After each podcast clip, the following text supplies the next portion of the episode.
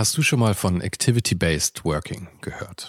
In einer sich ständig weiterentwickelnden Arbeitswelt bietet dieses Konzept nämlich eine flexible und auch effiziente Antwort auf die modernen Anforderungen an Arbeitsplatzgestaltung und Zusammenarbeit. Und die Serviceplan Group ermöglicht mit diesem Konzept seinen Mitarbeitenden, ihren Arbeitsplatz nach ihrem eigenen Bedarf und Tätigkeit zu wählen. Klassischer Schreibtisch, abgeschirmter Bereich oder gemütliche Couch. In den Houses of Communication findet jeder den Spot zum Arbeiten, der ihr oder ihm am besten liegt. Von Fokusboxen über Phoneboxen bis hin zu Meetingräumen findet so jedes Team die passende Umgebung, um produktiv und kreativ zu arbeiten. Dieses Konzept, das sicherlich wegweisend ist, wurde bereits erfolgreich in den Houses of Communication in München, Hamburg und Berlin eingeführt und wird auch schon an weiteren Standorten umgesetzt. Und wer würde nicht gerne auf so eine flexible Art arbeiten? Also schau mal auf der Karriereseite von Serviceplan vorbei. Den Link dazu findest du direkt hier in den Show Notes dieser Folge. Und vielleicht kannst auch du dann bald schon in den Genuss von Activity-Based Working kommen.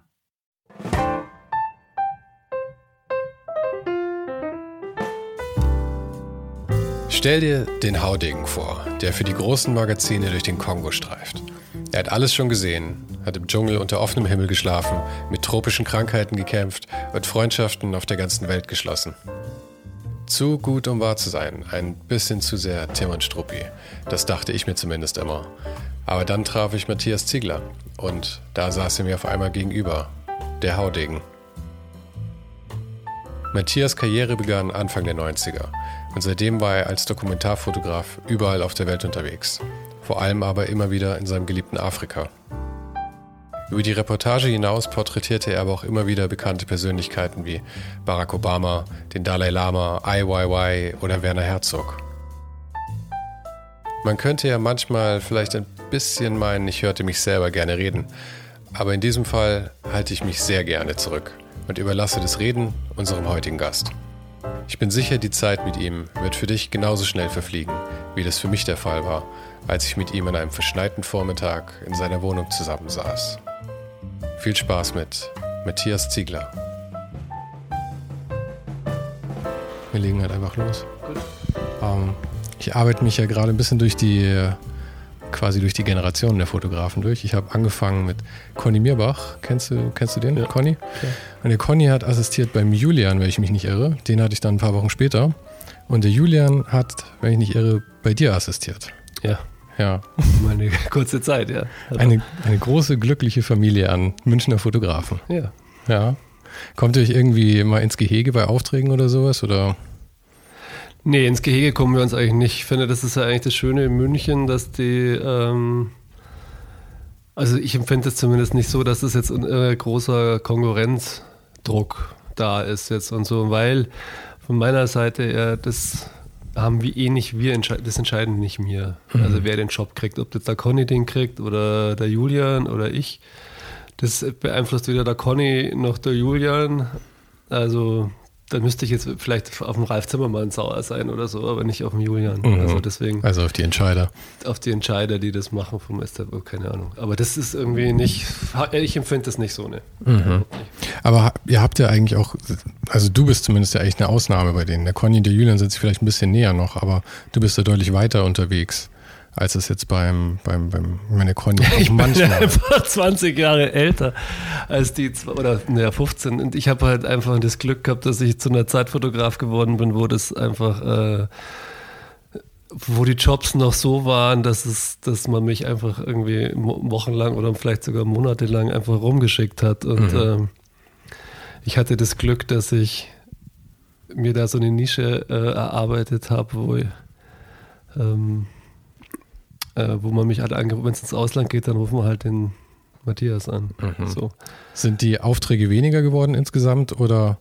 Äh, ja, also die Aufträge, dass man, äh, dass man jetzt wochenlang oder monatelang irgendwo unterwegs sind, die sind definitiv weniger geworden mhm. über die letzten Jahre. Ähm, es hat jetzt bis, also ich glaube vor zwei Jahren bei mir ist es sukzessive weniger geworden, aber da, nein, da kommen viele Faktoren dazu bei mir. Mhm. Ähm, von privater Natur bis zu, dass auch die Auftragslage einfach weniger geworden ist. Mit den Afrika ist halt, wo ich die letzten 15 Jahre am meisten war, äh, ähm, das Interesse ist einfach weniger geworden, glaube ich, einfach. Mhm. Das diese ganze Flüchtlingsthematik und so, die kann man halt einmal im Jahr irgendwie thematisieren und das Interesse an Afrika, an Positivgeschichten geht gegen null. Ja. ja. Und das war, ich, ich, weiß es ehrlich gesagt nicht, ob's, ob das nicht schon immer so war oder ob es damals einfach wurscht war, weil das Geld einfach da war. Und man hat es halt gemacht und dann okay. hat man es nicht gedruckt. Also, oder klein.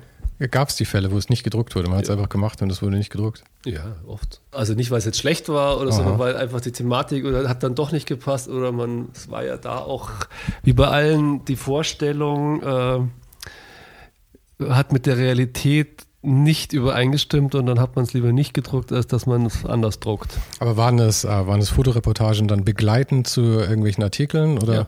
da waren wir zu zweit immer Reporter, wie mhm. immer so. Man hat sich vorgestellt, wir hätten gerne einen Artikel, der den und den Flair hat und der Flair genau. war dann nicht da, oder wie? Genau.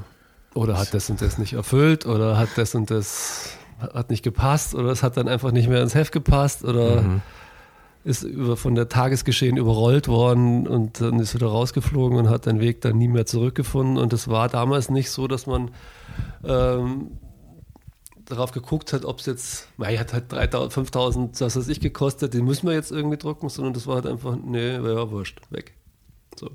Aber ist das Budget heute für solche Aufträge einfach größer und deswegen muss man es mehr machen oder sind die? Die Budgets sind kleiner geworden, viel kleiner, ja. viel weniger Zeit. Ähm, also das, das hat ne, in, in, vielen, in vielen Faktoren, das macht es halt auch so schwierig. Deswegen wird das, glaube ich, auch von vielen Magazinen oder Zeitungen auch nicht mehr gemacht, weil, also in der Form, weil das Risiko zu hoch ist, dass man was in Auftrag gibt und das nicht zurück, dass nichts zurückkommt. Einfach weil mhm.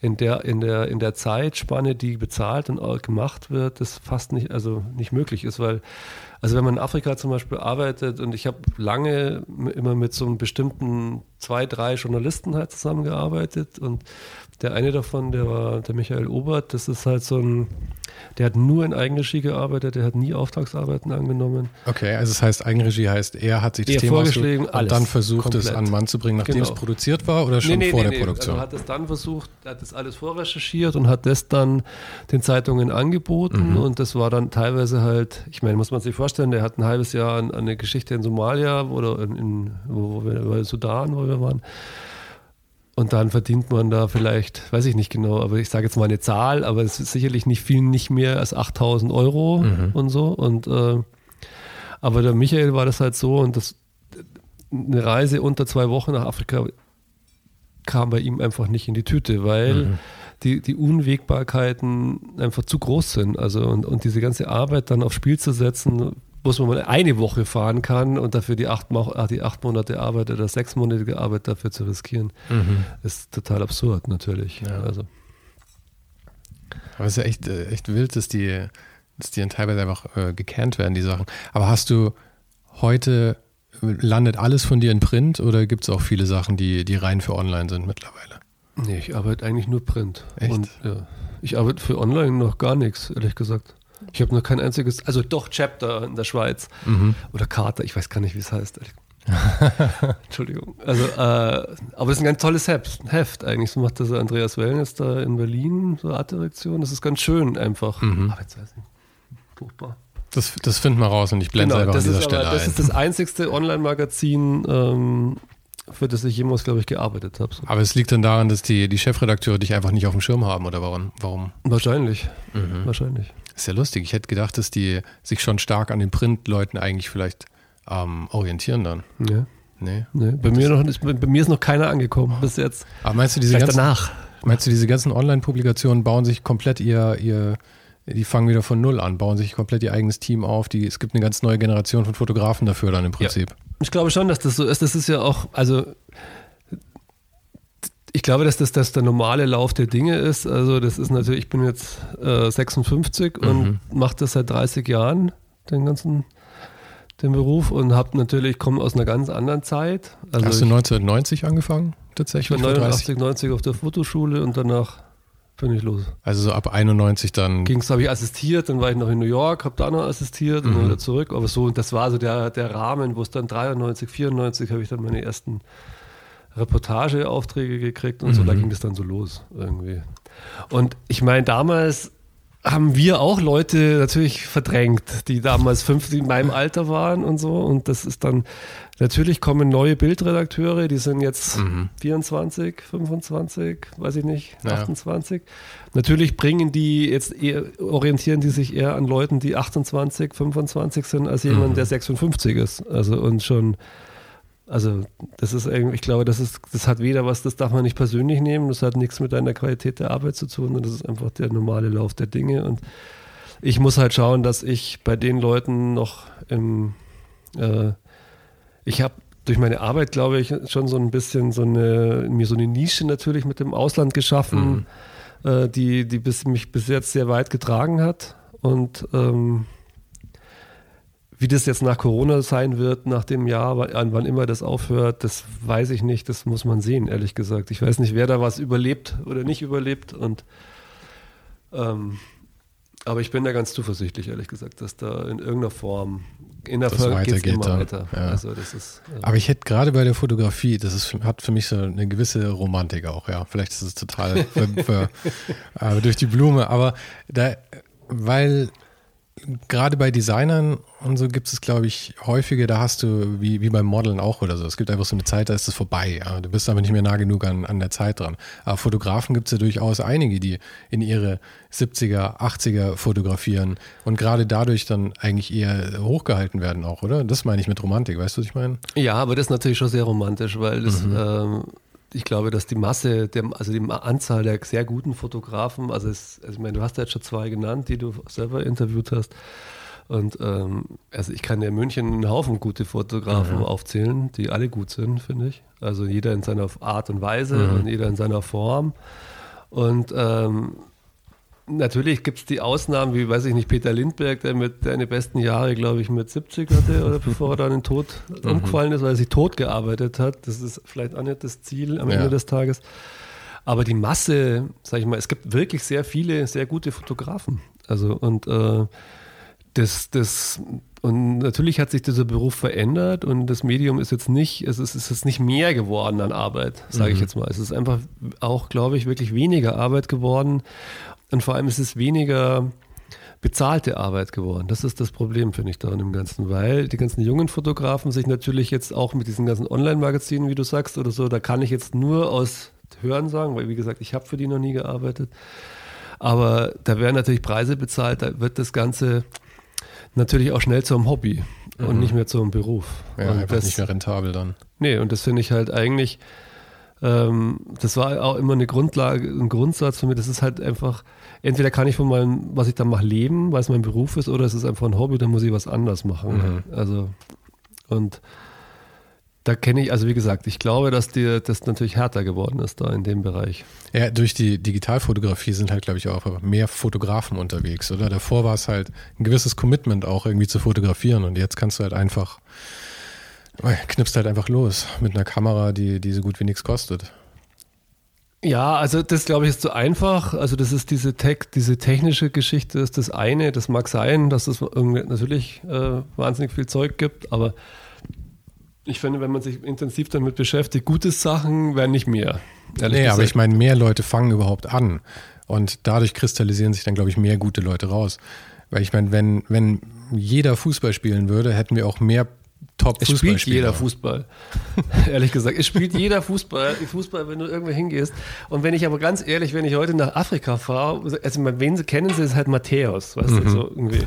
Das ist, der ist halt 30 Jahre tot schon fast, glaube ich, gesagt, so vom Gefühl her. Und doch, trotzdem ist der immer noch der, der, der um die Ohren geschlagen wird, weißt du, mhm. so. Also, es gibt, ich weiß nicht, ob das die Masse, natürlich ist die Masse, äh, ähm, bedient, aber das sind Sachen, die mich gar nicht interessieren, die mhm. die Masse auch bedient, weißt du? Mhm. Das sage ich jetzt mal. Die Art von Fotografie hat mich nie interessiert und ähm, so habe ich auch meinen Beruf nie empfunden, weißt Also zu sagen, ich nehme als alles, nur weil das Telefon klingelt, hurra, weißt du? Mhm. Das war nie der Ansatz. Das heißt, du hast immer, immer schon ausgewählt tatsächlich. Wenn ja. Angebote kamen, es war nicht zwangsläufig, ich mache das jetzt, sondern... Nee. Also den Luxus nicht. hast du auch von Anfang an gehabt oder hast du einfach so spartanisch gelebt, dass du es dir leisten konntest? ja, spartanisch habe ich am Anfang gelebt, ja, das war, hat gezwungenermaßen spartanisch, ehrlich gesagt. Das hat natürlich auch ein paar Jahre gedauert, mhm. bis ich davon irgendwie äh, leben konnte, ehrlich gesagt.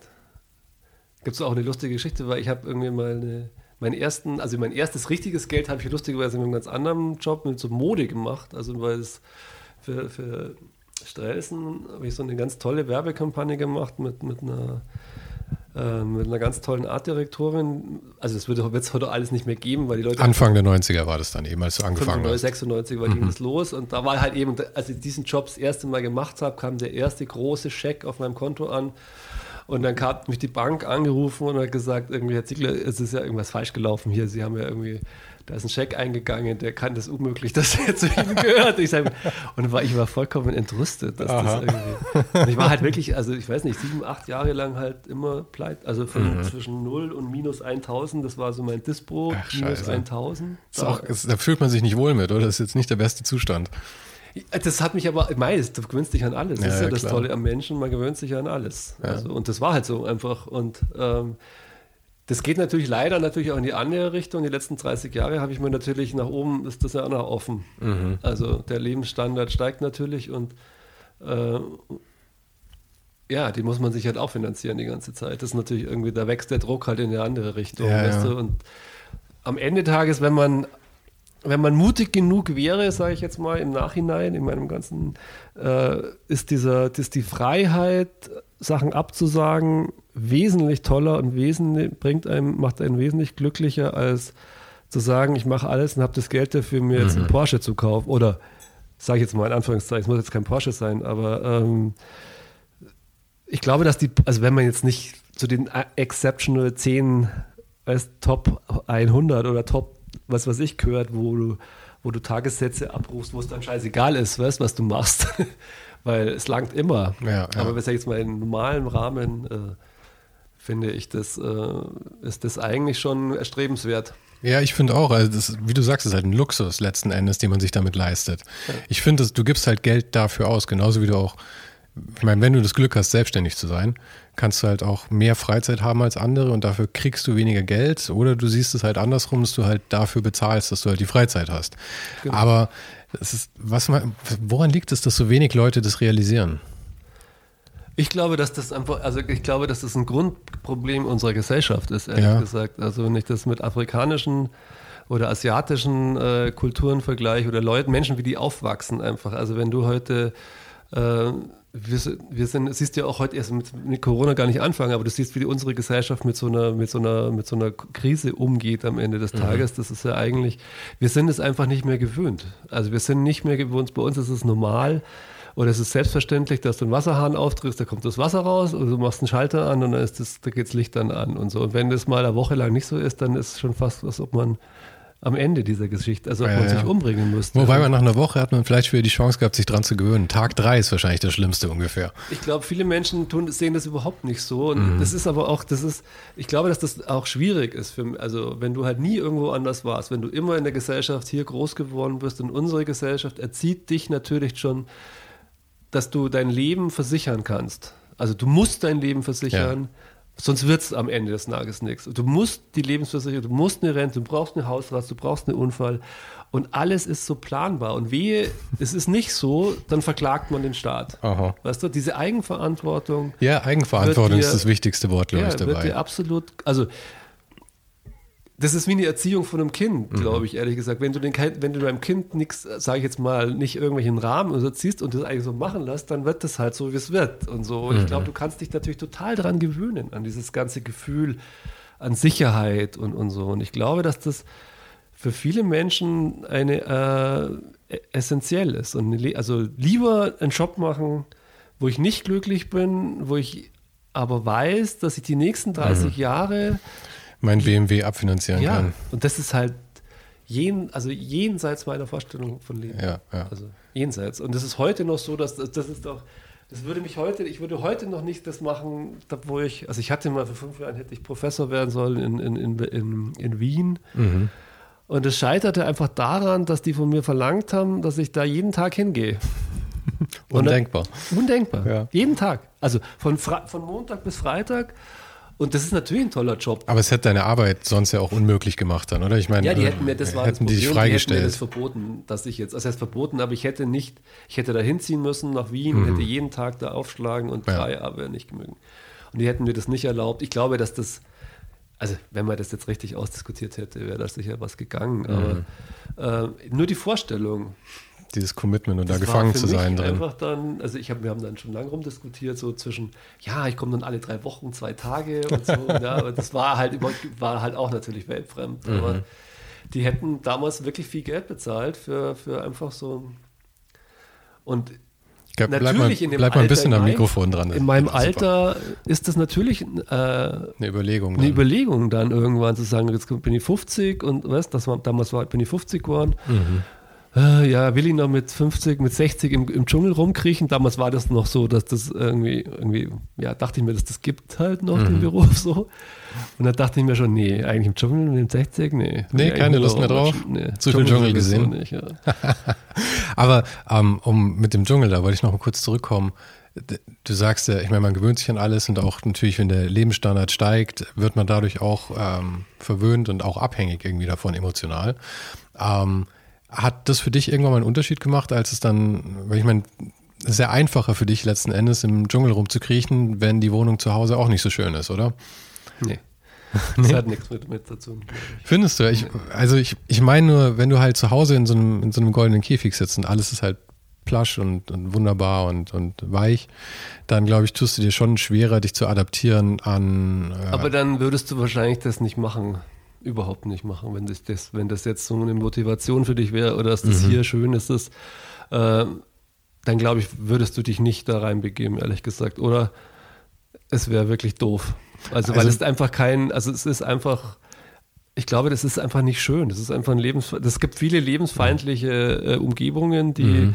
per se, also wo es gar nicht ums Fotografieren geht, sondern dass du einfach, dass, dass du da halt irgendwie zurechtkommst Mhm. damit und, und ähm, diese Neugier und das, was da, was das Erleben, das muss dir halt Spaß machen, weil sonst ist es ja total, sonst, oder du bist halt also Masochist, weil dann, okay, dann macht das vielleicht noch Sinn, Ja. aber ansonsten macht das keinen Sinn, sowas zu tun, finde ich. Und ich finde, das hat mich halt interessiert, also mich interessiert es. ja. also- die, diese ganze äh, Reisereportage und die Dokumentation, bist du davor, bevor das angefangen hat, schon viel auf Reisen gewesen oder kam das erst damit dann?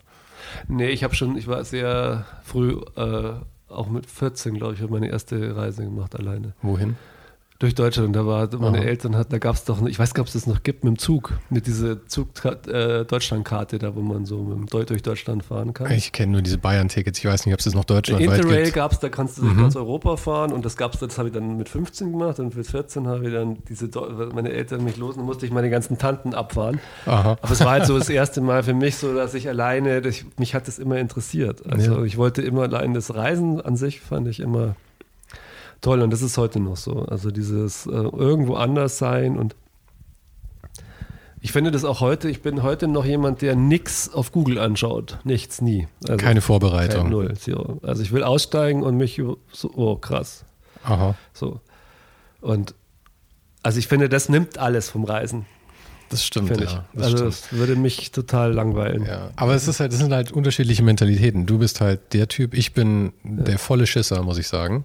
Für mich ist es sehr gut, dass ich mir Sachen vorher anschauen kann und dann dahin fahre, weil es mir den ersten Schock nimmt, den du wohl genießt. Aber Aber ich würde bestimmte Sachen, ganz ehrlich, wenn Ja. ich also im Nachhinein, im, Nach, im, also im, im Nachgang, wenn ich mir bestimmte Sachen vorher angeguckt hätte, wäre ich Hättest nicht du nicht hingefahren. Nee. Ganz sicher nicht, weil ich Ja. bin ja nicht verrückt. Also Ja. warum bringe ich mich in irgendeine Situation, wo ich genau war, also wo ich denke mir, oh, weiß ich nicht, wie das ausgeht. Mhm. Weißt? Also deswegen, manchmal finde ich dieses Reinspringen in etwas äh, toll. Also, was ist äh, das ist vielleicht aber auch ein Privileg von der Jugend, sage ich jetzt mal. Mhm. mit dieses, Sicherheit. Dieses Gefühl der Unbesiegbarkeit Ja, und so. Und jetzt, ich Mhm. habe hab vorher schon drüber geredet, das ist, ähm, also das war eine ganz interessante Geschichte, weil ich, also ich war, wie gesagt, so im Dschungel mit, mit, mit einem, einem Journalisten in, vom Stern, der war damals so alt wie ich jetzt bin Mhm. und äh, oder vielleicht sogar noch ein bisschen älter. Und das war damals so ein Haudegen für mich. Das war so jemand, der hat alles gemacht schon, der war in, in allen Ländern, auch in Kriegsgebieten und, und also jemand, dem man auch wirklich, von dem man wirklich sehr viel lernen kann. Heute, heute, bist du in der Position. Ja, und dann bin ich da ausgestiegen und in dem Dschungel und da musstest du vier Tage lang, bist du dann durch irgendwas durchgewartet und wusstest nichts und, und da ist irgendeiner vor dir hergelaufen. Äh, der hat sich immer mit der Machete halt seinen Weg, der war, die sind aber halt alle so über den Tisch groß, weißt und du bist dann immer so hinterher. Und der hat, dem ist das, das Nervenkostüm zusammengebrochen. Der hat mhm. irgendwann mich angeschrien und hat mich, und, und zwar gar nicht jetzt. So der Haudegen. Der vermeintliche. Der Journalist, ja, weil er sagt, was mache ich denn hier eigentlich? Oh. Was mache ich hier? Wieso tue ich mir das an? Wieso bringe ich mich hier halbert um? Und der hat so eine Panik gekriegt, weil der konnte dann nicht mehr, der hat realisiert, dass er jetzt an einem Ort ist auf einmal, wo, wo er nicht, da, kann, da holt dich niemand mehr ab. Mhm. Fertig. Da ist, wenn dir was passiert, und ich meine, alles, was du anlangst, beißt dich, sticht dich. Mhm. Du weißt jetzt, ist die Schlange giftig oder nicht giftig. Die Spinne, die da aus, aus der Jacke krabbelt, so. Der ist, glaube ich, zwei Wochen lang nicht aus, seinem, aus seiner Hängematte rausgekommen. Aber obwohl er davor schon in, in Krisenregionen ja. war und alles, hat es ihm da einfach einen Schalter Ort. umgelegt. Ja, das ist halt so ein Ort, das hat was wie ein bisschen mit Wüste, mhm. glaube ich, wenn du mit so Leuten in der Wüste unterwegs bist. Das ist halt auch so Orte, wo du weißt, ohne irgendjemand, der außenrum, bist du weg. Ja. Weißt du? Ja.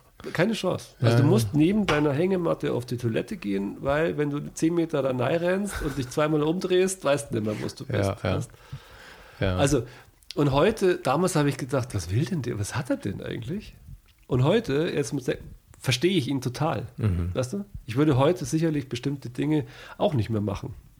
Also, das fand ich halt so, das ist natürlich dieser Lerneffekt und, oder was heißt Lerneffekt? Und ähm, das macht das Altwerden auf der einen Seite natürlich gut, weil du weißt bestimmte Dinge und auf der anderen Seite, finde ich, musst du halt mit den Ängsten, die finde ich, die Ängste werden automatisch einfach mehr. Und da kannst ja, du. Ja, das ist, du sagt kennst, jeder und es fällt mir selber mit noch nicht ganz 40 auch schon halt so auf. aktiv dagegen angehen, ja. ich. Weißt du, sonst bestimmen die dein Leben. Und darauf habe ich irgendwie halt, darauf habe ich heute immer noch keine Lust. Mhm. Also, dass, dass, dass man so von dass die Ängste, so, Ängste so groß werden, Existenzängste, kann ich mir das leisten, kann das, wie geht's ja. weiter? Weißt du, diese ganze. Und das ist das Tolle, was man an Land, anderen Ländern tatsächlich lernt, mhm. finde ich. An Leuten, an Menschen, die kämpfen, die, die, da gibt es das Morgen einfach. Ja. Und das Übermorgen noch maximal. Ich, ich sehe das genauso, aber ich werde häufig äh, beschuldigt, das zu sehr zu romantisieren. Und vielleicht habe ich da auch generell einen Hang zu Sachen zu romantisieren. Aber ich weiß es aber nicht. Ich meine, natürlich hat es Vor- und Nachteile. Ich, ja, alles, wie immer. Ja, ja. Also, und ich also. sehe diesen goldenen Käfig, in dem wir hier so leben. Und ich meine, das klingt total fies, goldener Käfig. Ich meine, es kommen viele tolle Sachen damit. Ja. So eine Versicherung ist schon auch cool, ja dass wenn ich irgendwie die Zähne wegrotten, dass sich da jemand drum kümmert, ist eine coole Sache. Also das will ich jetzt nicht irgendwie runterreden. Nee, nee. Aber auf der anderen Seite habe ich natürlich auch die Sache, ich muss die Versicherung auch, äh, auch bezahlen und all diese Sachen. Und damit kommen halt all die Sachen, die du schon gesagt hast. Und manchmal wünsche ich mir auch irgendwie, dass, dass ich da es ist halt immer die Frage, auf welchem Level kann man es einstellen oder auf welchem Level kann man es haben. Und für mich war es immer so, deswegen war ich immer so fasziniert von Thailand irgendwie. Weil wenn du nicht in Bangkok sitzt, sondern auf irgendeiner Insel, hast du das Gefühl, du bist einfach irgendwie am Arsch der Welt. Aber du hast trotzdem eigentlich noch so viel Sicherheit. Du hast immer noch Krankenhäuser und du bist nur einen kleinen Flug von Bangkok entfernt und all solche Sachen. Aber wirklich interessant wird es halt, wenn es das nicht mehr hast. Ja. Also ich will jetzt meine Reisegeschichten nicht vergleichen nee, mit deinen, das wäre mir peinlich, aber. Nein, gar nicht. Das ist, die Gedanken sind bei allen gleich. Genau. Ja nur, mich hat ja dann, also das muss man auch dazu sagen, das sind ja nicht, bin ja nicht freiwillig jetzt, du bist ja, fliegst ja freiwillig da irgendwo hin. Weißt oh. du, für mich war das ja so eine Mischung aus, aus äh, Neugier, Abenteuerlust und dann äh, fotografieren. Also es ist natürlich mhm. schon einfach eine Leidenschaft. Das ist auch so jetzt gar nicht so der Beruf, weißt du, wie der Architekt oder der, das war aber dann, ja auch. Dann ist es doch genauso freiwillig. Ja, aber ich habe natürlich auch viel Geld, ich kriege ja noch viel Geld dafür, weißt du, musst ja dafür was bezahlen. Ja. Also so, weißt du, ich habe ja da für viele Dinge Geld gekriegt, wo du denkst dir, Alter, das darfst du jetzt gar keinem sagen, irgendwie, dass du dafür Geld kriegst. Mhm. So, also gibt es ja auch in, in, in, Afrika, war ich in den 90ern das erste Mal in Äthiopien und dann hat der habe mich mal so ein Bauer gefragt, was ich eigentlich mein Beruf wäre. Und dann ist er mir Fotograf. Und dann hat er gesagt, ja, was denn ich denn machen würde? Und dann, ja, Fotograf. Ich, aber ja, für was ich denn Geld kriegen würde, was ich zu Hause mache. Und er sagt, ja, ich habe krieg Geld, dass ich hier bei ihm auf, dem, auf der Couch sitze und er mir einen Kaffee macht. Aha. Dann hat er mich total fast, das fand der, der hat dann mit seiner Frau und dann haben sie immer diskutiert, ob das, ob ich ihn anlüge oder so. Mhm. Das konnte der nicht fassen. Ja, ja, ja. Aber ich finde das auch gar nicht so, so abwegig, weil Natürlich. Ich also. finde es hier manchmal auch, manchmal unterhalte ich mich auch hier mit Leuten und es ist so schwer, manchmal sowas zu begreifen. Auch diese ganze Influencer-Geschichte und sowas jetzt. Ja. Ich habe überhaupt keine Ahnung, womit die Hälfte der Leute, mit denen ich rede, wirklich ihr Geld verdienen. Ja. Weil es macht ja auch keiner mehr irgendwie einen Job und das ist, was sein Job ist, sondern er macht irgendwie, er fotografiert, aber er macht auch noch irgendwelche Kampagnen für irgendwen und das ist dann irgendwie digital und irgendwas. Ich verstehe die Sachen ja teilweise auch schon nicht mehr. Also wenn es dann irgendein Bauer in Äthiopien nicht versteht, dann kann ich ihm das ja. durchaus nachsehen. Ja, ja, klar. Ja. Also das ist bei mir, das ist aber natürlich vielleicht einfach dieses Ding mit dem Alter. Mhm. Also man wird halt einfach, ich merke auch, wenn ich mein Telefon bediene und irgendwie, wenn ich dann so 20-Jährigen zuschaue, dann denke ich mir, ja mei, das ist halt wie, wie früher Schreibmaschine und der andere hackt an seinem Rechner rum. Ja, total. Halt aber das geht halt einfach schnell. Ja. Ich merke das bei meiner zehn Jahre jüngeren Freundin schon, dass die ganz anders mit dem Telefon umgeht als ich, obwohl ich, also wie gesagt, ich bin noch keine 40, ich sollte, ja. aber ja, es ist glaube ich einfach schon, es wird halt jedes Jahr seltsamer. Die Welt wird jedes Jahr seltsamer. Ja, anders halt, ja. Ja, genau. Du, ich wollte dich mal nach einer Geschichte fragen, weil die fand ich ähm, so faszinierend. Und das war ähm, Luis Sano. Luis Sano, ja. Ähm, und das, finde ich, passt nämlich auch zu dem Ganzen ganz gut. Der, ähm, der gute Mann war Musikwissenschaftler mhm. und vielleicht solltest du einfach die Geschichte erzählen. Also der Luis, das ist einer, also das ist so eine Geschichte, der ist aufgetaucht durch eine, wir haben mit dem Michael Obert eben, mit dem mhm. ich dem viel in Afrika waren, waren wir in Zentralafrika. Jetzt muss ich kurz fragen, der Film über ihn, ähm, erschien der vor eurer Story oder danach? Danach. Danach. Also den haben wir einfach, das war einfach, das, das sind ganz viele Zufälle zusammengekommen, sehr lustig eigentlich. Also wir haben, ich war in Zentralafrika mit, mit Michael und haben eine Reportage gemacht über illegalen Elfenbeinhandel und äh, über Wilderei mhm. eben, weil da ist das der größte zusammenhängende Nationalpark in Afrika ist. Also der Dschungel ist zwischen äh, Kongo, Kamerun, eben Zentralafrika. Das sind und wir waren da für den WWF und haben da ja, also eine Reportage gemacht und der Michael hat vor, weiß ich nicht, 20 Jahren ein Buch gelesen über, über diesen Luisano eben, das der damals geschrieben hat. Der Gesang des Waldes, glaube ich, hieß das oder so, keine Ahnung.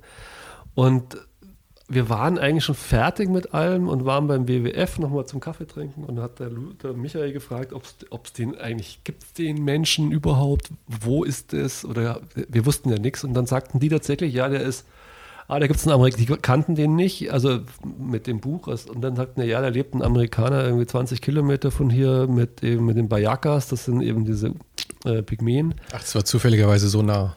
Genau. Aha. Und dann haben wir gesagt, du weißt was, den besuchen wir und so. Und daraus hin hat sich dann eben eine, eine, ganz irre Geschichte entwickelt. Also weil wir dann mit dem haben den besucht und haben dann noch den, die Reise verlängert und sind mit dem dann, äh, der hat uns dann mitgenommen mit den Bayakas zum Jagen, in die, also in, die, in diesen Dschungel eben. Und haben dann über diese Gespräche, die Michael mit dem geführt hat, hat er rausgekriegt, dass er das erste Mal, glaube ich, nach New York, also wieder zurückfahren will mit seinem Sohn, den er da hatte, um seine Mutter zu besuchen und, und, und. Und dann haben wir äh, dem Zeitmagazin die Geschichte angeboten und haben gesagt, du, da kommt, das haben wir schon. Also dieses, wir müssen jetzt nicht nochmal bei für Zeitmagazin oder so jetzt nochmal Zentralafrika, New York mhm. und sowas da also ihr hattet, die Sachen, ihr hattet die Sachen schon produziert und. Ich habe da natürlich sehr viel fotografiert ja. schon und der Michael hat schon sehr viel. Und dann habe ich gesagt, du, wir haben diese Geschichte, gibt's, also die Bilder aus dem afrikanischen Teil gibt's. Nun, nee, halt, der Sohn war noch nicht dabei. Er wollte wieder zurück nach Amerika, weil er krank, also er musste zum Unters zur Untersuchung ins Krankenhaus mhm. und seine Mutter hat ihm ein Ticket geschickt. So. Okay. Und davor war er aber, glaube ich, 25 Jahre lang nicht in Amerika und so. Und dann haben wir gesagt, hey, das wäre doch was, das, ob man, vielleicht können wir da mitmachen. Und dann hat das Zeitmagazin, mach mal. Und dann war ich das zweite Mal mal mit ihm in New York, was schon echt total absurd war, weil als ich ihn verlassen habe, da in, in Bangui, hat er irgendwie so ein kariertes gelbes Hemd an, in, in der echt Wüstenumgebung, also wirklich also Respekt. Und dann hat man das zweite Mal, als ich ihn dann gesehen habe, war er halt bei seiner Mutter in, in so einem in New Hawk, in New Talk oder wie das hieß, in so einer Umgebung und die Mutter hasst alles, was lebt. Also die hat alles aus Plastik. ja. Alles. Innen drin war alles aus Plastik mhm. einfach. Und er hatte dasselbe karierte Hemd an? Alles gleiche Hemd an. das war echt total, das ist echt irre. Gell? Und dann hat sich daraus aber ganz viele Sachen ergeben und der Michael, das ist so die Natur von Michael, muss man sagen. Der ist dann relativ schnell und sehr konsequent, hat dann ähm, da ein Potenzial gesehen, da einen mhm. Dokumentarfilm zu machen daraus. Und das hat dann lange gedauert und der hat, ähm, das war dann aber eine, echt eine irre Reise, weil der dann das ermöglicht hat, dass der Louis, weil der ist da wirklich einfach platt, pleite, keinen Pfennig Gehalt. Der hat ja 25 Jahre da gelebt, oder? Länger sogar. Länger. Also, und, also das muss man wirklich, dass er überhaupt so alt geworden ist, ist wirklich äh, erstaunlich, mhm. muss man sagen. Aber der war, als wir ihn kennengelernt haben, war der schon todkrank. Also der hatte, ich glaube, den hätten die auch gern behalten in Amerika, weil der hatte eine eigene, ich glaube, Typhusart entwickelt da in seinem Körper irgendwie und Hepatitis D, das gibt es auch nicht. Okay. Also der hat so Sachen in seinem Körper gehabt, das war wirklich erstaunlich. Der hat so die richtigen Dschungelsachen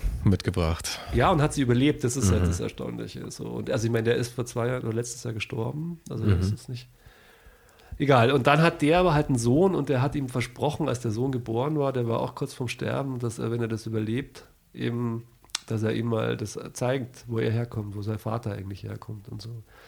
Und der Michael hat ihm dann eigentlich äh, durch diese ganzen, dieses Crowdfunding, was er da gekriegt hat, der mhm. hat dann auch eine Förderung, hat er das ermöglicht, dass der, ach, der hat auch diese ganzen Visas, weißt du, dass du ein Visa für Amerika kriegst, für, den, für ihn und für, für den kind. Kleinen. Ich meine, für ihn, er ist ja Amerikaner, das soll ja kein Problem sein, aber für den Kleinen ist es wahrscheinlich. Es war ein äh, totaler Albtraum ja. irgendwie so. Und dann haben die, da hat der Michael einen ganz tollen Film daraus gemacht, weil der. Ja. Ich habe den auf der Liste, also ich will ihn heute oder morgen auf jeden Fall anschauen. Ich habe den Trailer mir angeschaut und es ist. Äh, also ich, das ist so eine Sache, da beneide ich dich wirklich irgendwie dass du da so nah dran warst. Weil es ist eine Story.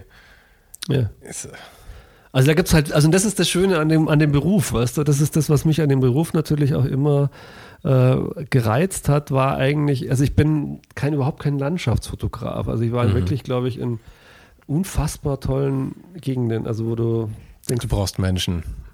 Auf aber dem das Foto. kann man, ich finde in Landschaften, da scheitere ich einfach. Das kann man, ich kann es nichts wie Sonnenuntergang, ehrlich gesagt. Ja, aber mir geht es genauso. Ich habe nichts. Ich weiß gar nicht, vielleicht sind die Fotos, also wenn ich es sehr selten, dass ich mal eine Landschaftsaufnahme mache, ja. Und vielleicht ist die gar nicht so schlecht. Aber mich selber spricht es einfach so überhaupt nicht an. Mir fehlt einfach was drin, wenn da kein Mensch drin ist. Mhm.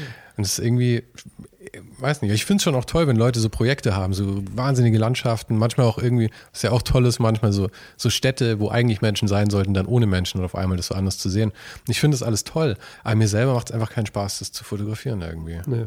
Nee, auch nicht. Also ich mache es natürlich, aber es ist nie das, was es dann ausmacht, finde mhm. ich so. Und, und das hat der natürlich, so, diese Menschen, also so einen Einblick halt in so ein Leben zu kriegen. Mhm. Und das ist halt, äh, also ich meine, das ist natürlich auch so immer, immer eine Selbstreflexion, finde ich, für einen selber natürlich. Und man, das kann in bestimmten Dingen natürlich auch ein totaler Ansporn sein, zum Beispiel diese, diese, diese Konsequenz mit dem man Leben leben kann, weißt du? Ich meine, mhm. dieser der Louis hat was der aufgegeben hat und ich meine, dem sein, das war ja, der hat ja, da kamen ja so viele Dinge auch zusammen. Dem sein bester Freund ist ja Jim Jarmusch, weißt? Mhm. Also der hat der den Film dann eigentlich Regie war, geführt, oder? Nee, nee. Nee, aber er war irgendwie gefeatured irgendwie die ganze Zeit drin. Ja, der kommt halt, der kommt halt vor, der inter, lässt sich auch mhm. interviewen und so und äh, der, der sagt auch ganz schöne Sachen, finde ich, über, über den Louis und so. Mhm. Aber ähm, der sagt auch, ich meine, diese Konsequenz, mit der der dieses, dieses Leben gelebt hat. Und ich meine, der hat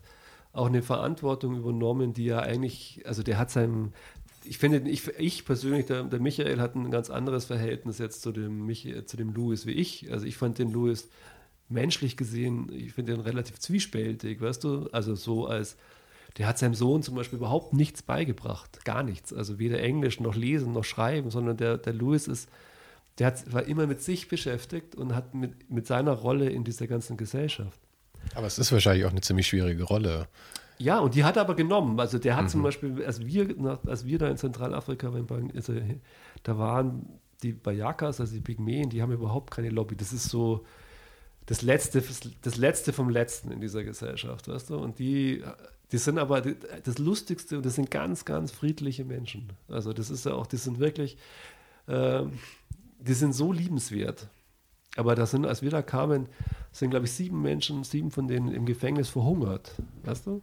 Weil die einfach, die werden da, die haben gewildert oder für die wildern die dann, weil die im Nationalpark sind, aber das mhm. ist denen ja eigentlich, wird denen zugestanden und dann schmeißt man die halt ins Gefängnis und lässt sie da verrecken. Und der Louis hat sich da versucht, immer zu, also die, stark zu machen, auch eine Lobby irgendwie in irgendeiner Art und Weise für die zu, zu gründen und Rechtsanwälte, damit man ihnen zumindest diese Gebiete lässt. Mhm. Weißt du?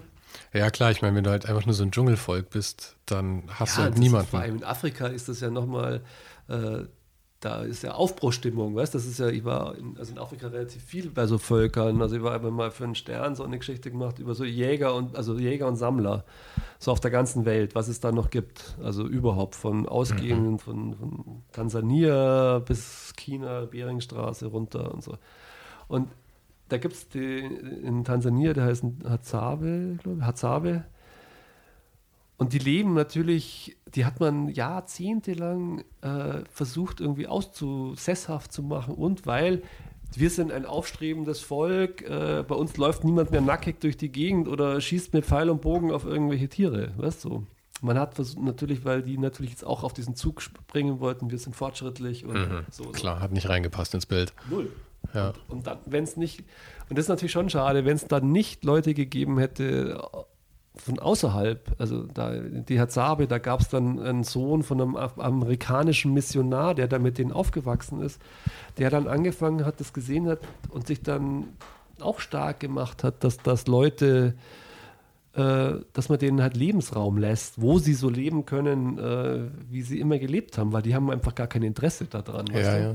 Aber es ist ja dann auch seltsam, so kleine Enklaven irgendwie der Ursprünglichkeit. Ja. Und dann wird es ja auch oft schwierig, das ist halt wie im Zoo so ein bisschen. Was ja, das so. Und für die Jungen ist es ja auch schwierig, weil die, das geht ja an denen nicht ganz vorbei, was außenrum ist. Und die Jungen wollen ja meistens das, was, äh, was eben in der, in der breiten Gesellschaft irgendwie da ist. Ja, aber das ist halt so eine Frage, weil das ist natürlich die, und das muss man natürlich, den, das hat natürlich am Ende des Tages alles wieder mit Bildung zu tun und mhm. so. Und das ist natürlich äh, einfach die Frage. Und ich glaube, dass das natürlich, das ist ja bei den Inuits in Amerika, da war ich auch ein paar Mal, das ist so, da gibt es zum Beispiel eine ganz klare Strömung, wenn du jetzt in diesen Dörfern bist, da gibt es den einen Teil, der will, an die, der will diesen American Way of Life und so und hat, äh, nimmt daran auch teil und die können ja da relativ einfach daran teilhaben, weil die als Native Americans ja einen bestimmten Prozentsatz an, an Subventionen kriegen jeden Monat.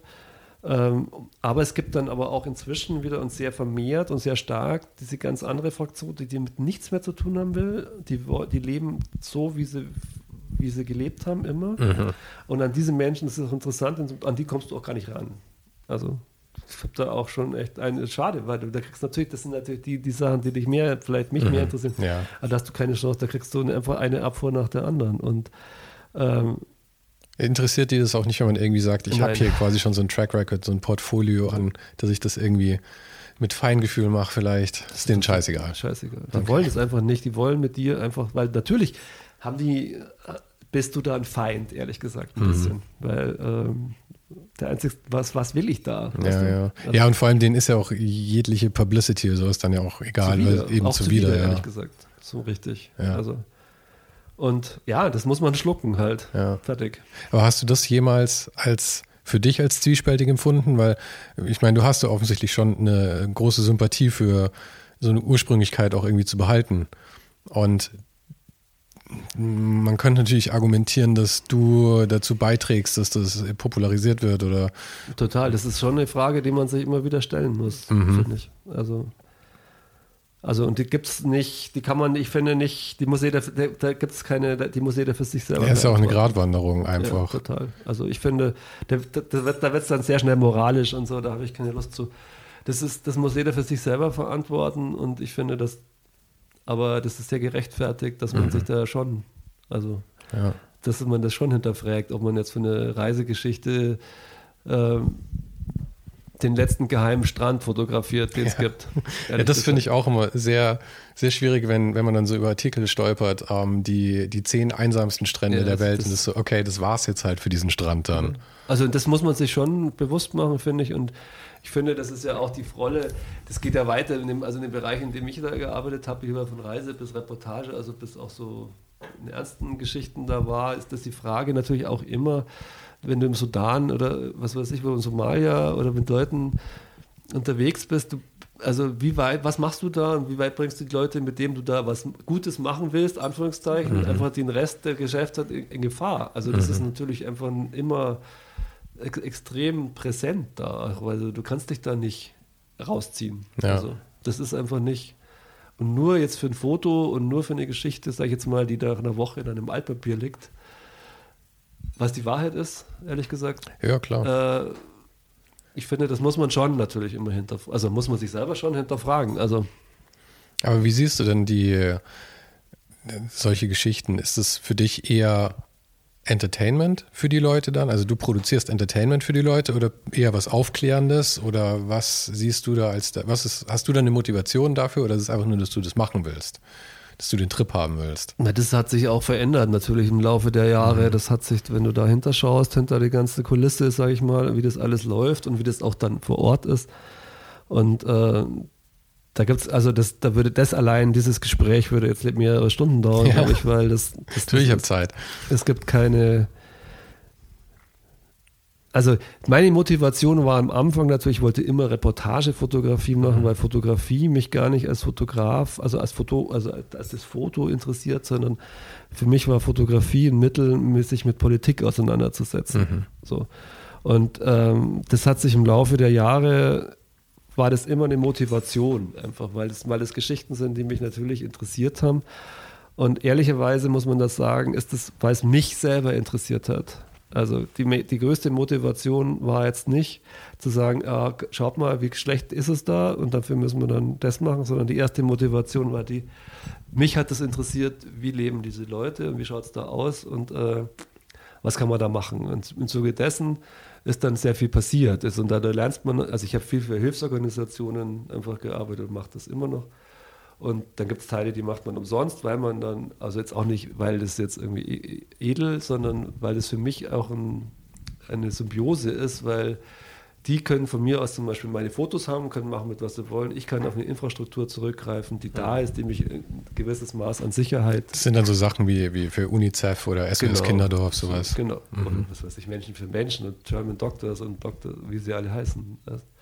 Also da, da gibt es schon eine Mischung und so. Und das ist, muss man auch klar sagen, auch diese ganze Entwicklungshilfe habe ich auch lange nicht äh, so gesehen oder wollte es nicht so sehen, aber Entwicklungshilfe ist natürlich in großem Maße einfach ein Wirtschaftsunternehmen. Es ist ein mhm. Wirtschaftszweig. Äh, du meinst in der Funktion oder auch in, äh, in der Motivation? In jeglicher. In, in allen, okay. In jeglich, ja, das muss man einfach so, ist so. Also, mit, also die UNO, UNHCR ich weiß gar nicht, wie viele Leute da angestellt sind. Das, das, ein Arbeitgeber für zigtausende von Menschen. Mhm. Also das ist Und das ist ja auch eine Verantwortung, die sie dann haben letzten ja, Endes. Also, aber also es gibt dieses Beispiel in Darfur, in, im Sudan war das so, dass der Bashir hat damals diese, diese Charahavit, diese Reitermilizen anscheinend, der hatte damals diese, diese Konflikte, gibt es seit Jahrhunderten. Also die haben die aber immer geklärt untereinander also weil es, diese Dschahadawids waren immer Sklavenhändler und, und, und, und dann hat der einfach das Gleichgewicht dadurch einfach verändert, dass er sie mit Maschinengewehren bewaffnet hat. Also die Bewaffnung hat sich verändert und der Hintergrund, also sagt man, würde ich jetzt nicht, kann ich jetzt nicht unterschreiben, aber das habe ich jetzt aus mehreren Seiten gehört, das habe ich auch von der UNHCR gehört, ist das, dass das einfach bewusst gemacht geworden ist, dass man die UNO, dass die, die Flüchtlingsorganisationen in ein Land gezogen werden, weil dann Geld fließt weil dann wären unfassbar viele äh, Camps, Autos, da wären Fahrer, da wären, da wären Arbeitsplätze geschaffen, weißt du? Und also einfach als wirtschaftliches Sprungbrett. Wirtschaftliches Sprungbrett für und Public, öffentliche Meinung, weißt du? Mhm. Das ist das ist schon sehr interessant und das wird natürlich, je mehr dieses mit diesen Medien, weißt du, je mehr die Öffentlichkeitsarbeit und je, je, je, also je schneller das alles online ist und sowas, äh, das befeuert das natürlich ganz schön alles. Also Und da muss man schon auch klar sein, was deine Rolle ist, weißt du? Oder was du da machst. Ich würde heute sagen, zum Beispiel Kriegsjournalismus oder Krisenjournalismus.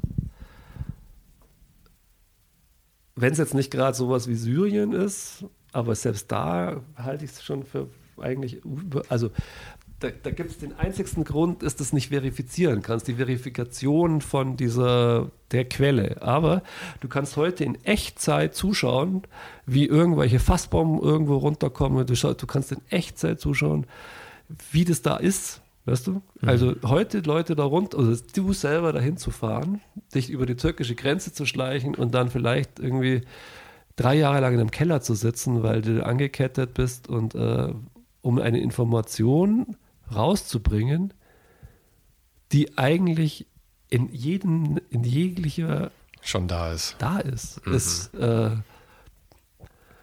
Respekt. Ich würde also ich würde das, ich halte es erstens für fragwürdig, weil du bringst natürlich auch wieder Leute in Gefahr, weißt mhm. du, die dich dann natürlich und das ist ein ganz schmaler Grad, glaube ich, inzwischen. Also wie, wie viel ist man bereit und was glaubt man daran und was, wie bereit glaubt man auch den Medien, den öffentlichen Medien, weißt du so? Das ist ja, wie frei ist ein Embedded Journalist irgendwie, der irgendwo hinfährt, weißt du, und den Amerikaner dann im Irak, wo du dann alles abgeben musst.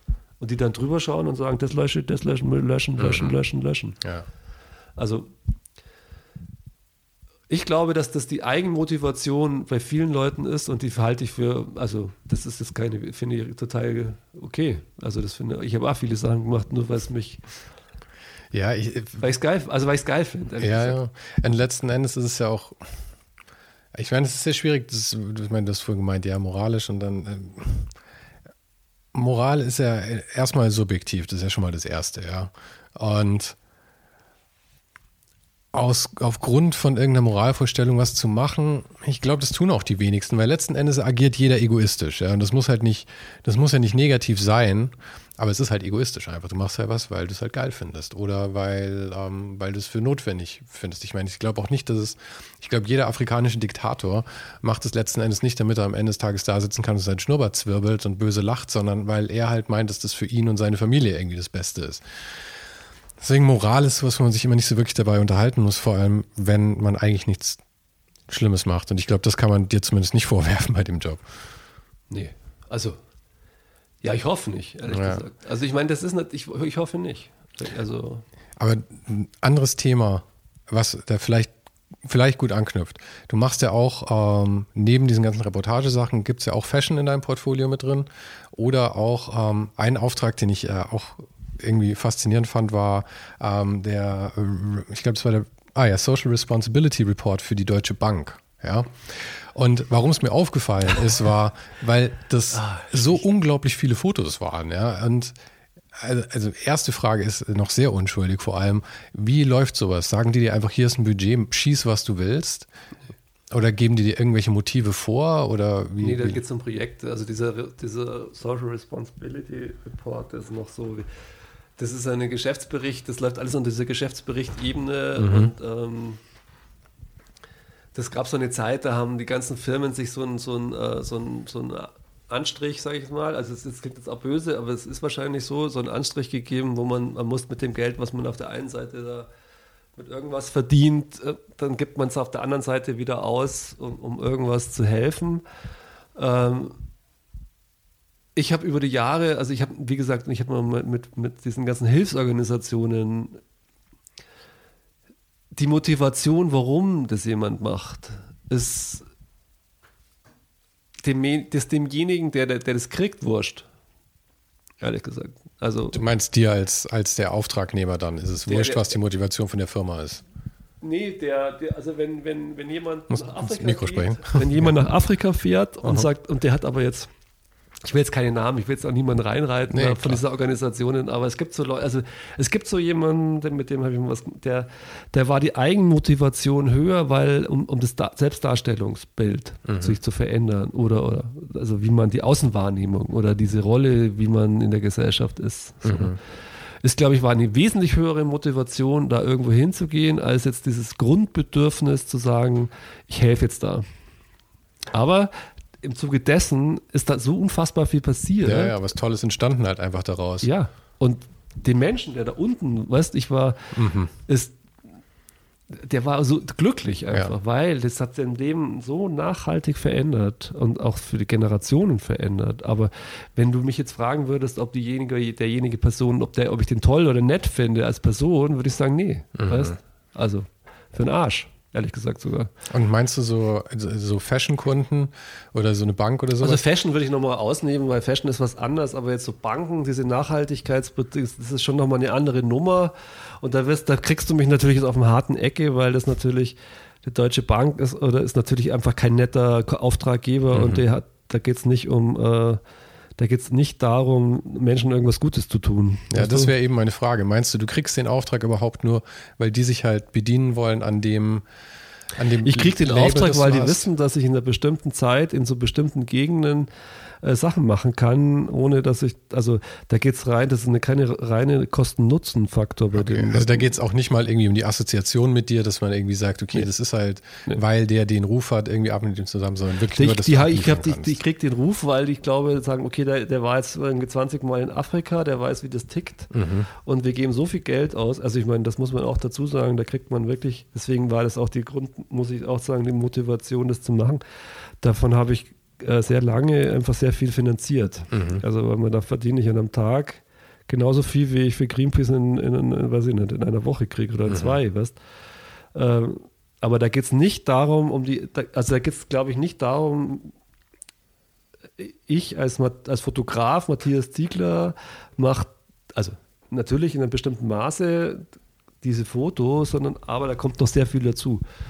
Eben da hast du nicht, da hast du keine drei Wochen Zeit, da hast du einen Tag Zeit, zwei Tage Zeit. Du musst da hinfliegen, aufschlagen, du musst schauen, wie funktioniert das alles. Weißt, das, da greifen die eher auf einen Erfahrungsschatz zurück. Mhm. Äh, wie geht das in, in der Zeit? Weißt, das ist, da, da, da gibt es halt auch, da geht es auch nicht um eine journalistische Arbeit oder so, da geht es auch nicht um, da geht es um ein Abbilden von einem, von einem Projekt, was die da haben. Aber wie ist denn dann die, die Aufgabenstellung da? Weil es waren ja so unterschiedliche Motive. Du hast dann irgendwie in New York irgendwie Straßenszenen gemacht und da war irgendwie ein Basketballcourt dabei und dann äh, solche Geschichten waren es doch, oder? Ja, ja, das ist halt. Da, da Wählst du das aus? Machst du die Artdirektion quasi? Oder ja. die sagen dir einfach, wir brauchen irgendwie was, was hierzu passt? Genau. Okay. Ja. Aber das ist ja auch spannend dann. Ich meine, ja, das ist ja auch ein Art cooles Projekt Arbeit, dann. Deswegen, also da, das ist halt das Problem dran. Das ist die Art der Arbeit hat, unterscheidet sich nicht. Ich muss mich da jetzt nicht mhm. verstellen. Ja, ich muss jetzt nicht irgendwie so, ah, jetzt muss ich irgendwie ganz anders fotografieren, mhm. sondern die kaufen natürlich das ein, äh, was du machst, was ich halt. mache. Und das ist ja das, warum mir das auch, äh, weil da kriege ich halt, die Arbeit an sich hat mir total viel Spaß gemacht. Mhm. Weißt du, ich, das ist wie Reportage, das macht, was ich heute auch noch mache rausgehen, rumlaufen, schauen, wo geht was, was passiert und gucken. So. Aber wenn man dann über den Inhalt drüber nachdenkt und wer der Auftraggeber ist und so, da wird es dann halt, da wird es dann schon hakelig. Ja, also ich meine, es könnte noch, obwohl wer weiß, ob es schlimmer sein. Ich wollte jetzt gerade sagen, es könnte schlimmer sein, es könnte auch Marlboro oder Lucky Strike sein, aber wer weiß, ob das wirklich schlimmer wäre als irgendeine Bank oder so. Nicht. Ja, im Großen und Ganzen wahrscheinlich wirklich eher umgekehrt. Aber ähm, was ich mich auch gefragt habe, ist, ich meine, gut, wenn der Auftrag wirklich Spaß macht, ist es natürlich cool, du kannst es einfach machen, aber hat man manchmal auch das Problem, wenn du eben solche Sachen hast, die so eine gewisse Gravitas irgendwie mit sich bringen, sowas wie, wie, wie den Louis oder so fotografieren, kommt einem dann irgendwie so Fashion-Sachen, selbst wenn es irgendwie in Teheran ist oder so zu fotografieren, irgendwie banal vor? Das ist banal. Ja, aber hat man, macht es das schwieriger, das nee. zu machen dann, oder?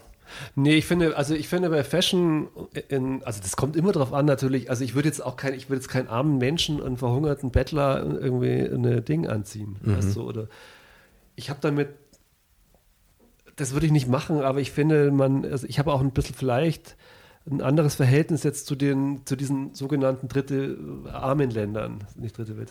Ja, ich meine allein dadurch, dass du 25 Jahre lang durchgereist bist. Genau. Oder, und oder also lang. die Leute empfinden das ja oft gar nicht so, weißt, wie wir das so sehen. Also und ne, der Ansatz, also ich habe in 1900, weiß ich nicht mehr genau, Anfang der 90 es war einer meiner ersten Jobs zum Beispiel. Die habe ich, da war ich glaube ich der erste westliche Journalist, da war ich in, in Myanmar so, als die wieder aufgemacht haben nach der Militärjunta und bin dann nach Bangladesch weiter und habe da eine Geschichte gemacht über eine äh, Bengalin, also Fashion, die hat eine Hilfsorganisation gegründet, Fashion for Development. Mhm.